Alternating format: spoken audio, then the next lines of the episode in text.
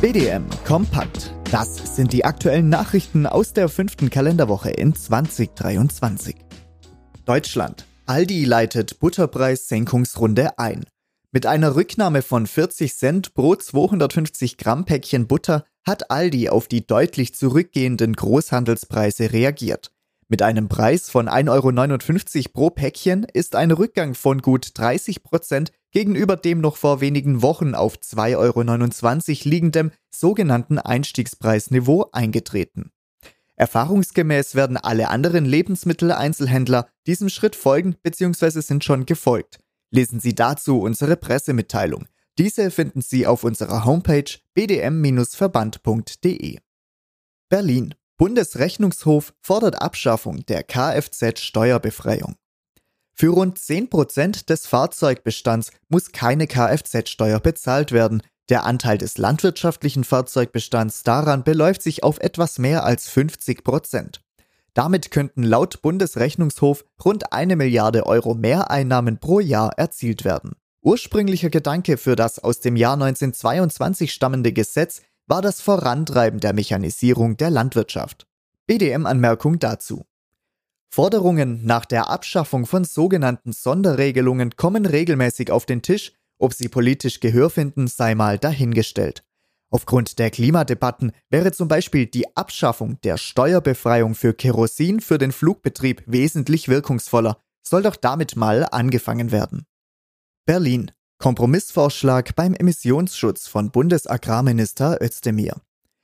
In der Diskussion um strengere Regeln beim Emissionsschutz sieht der Bundesminister in Bezug auf die Rinderhaltung die Grenze bei 300 Großvieheinheiten.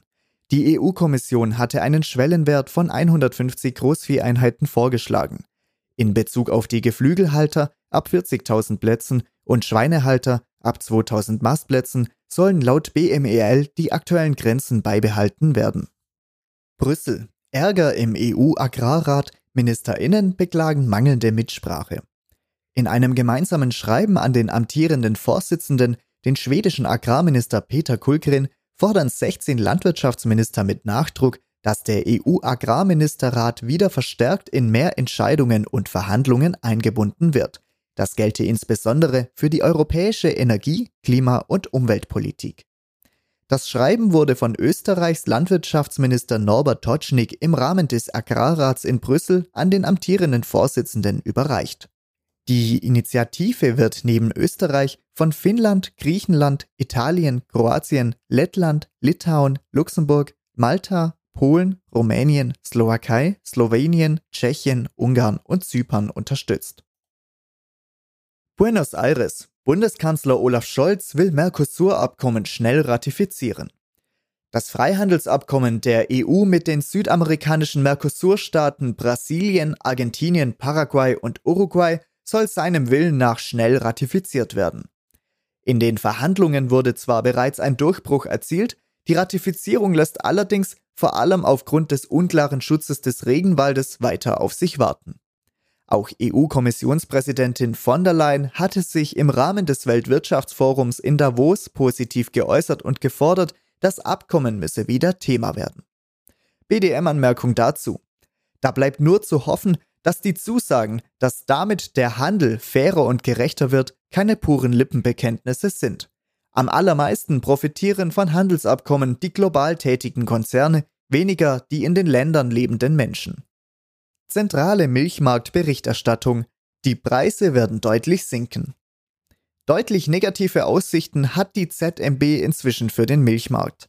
Neben einem abflauenden Exportgeschäft macht auch das inländische Geschäft aufgrund der hohen Verbraucherpreise und der daher nachlassenden Nachfrage zunehmend Sorgen. Erste Molkereien hätten bereits ihre Auszahlungspreise gesenkt, weitere könnten folgen. Verlierer könnten in 2023 vor allem Marken und Bioprodukte sein. Deutschland. GVO-freie Milch bleibt. Die deutschen Molkereien wollen an GVO-freier Milch festhalten. Dies war im Frühjahr 2022 aufgrund der unsicheren Versorgung mit GVO-freiem Futtermittel in Frage gestellt worden.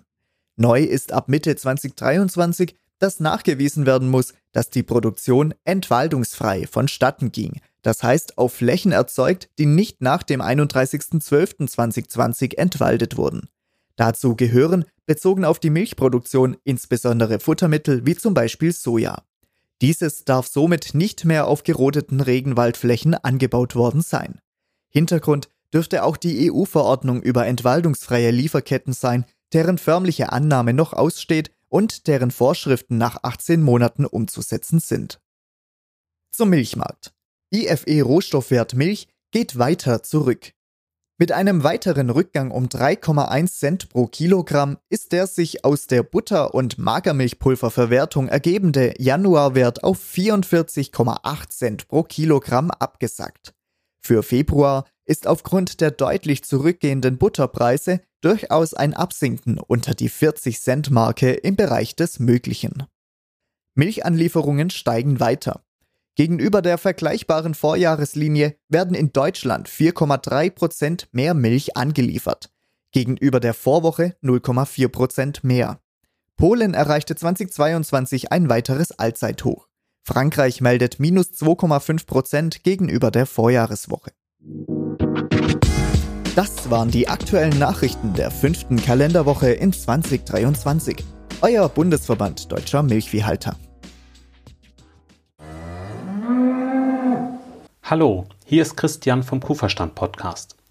Die Hitze macht unseren Kühen schnell zu schaffen. Doch wann beginnt Hitzestress genau?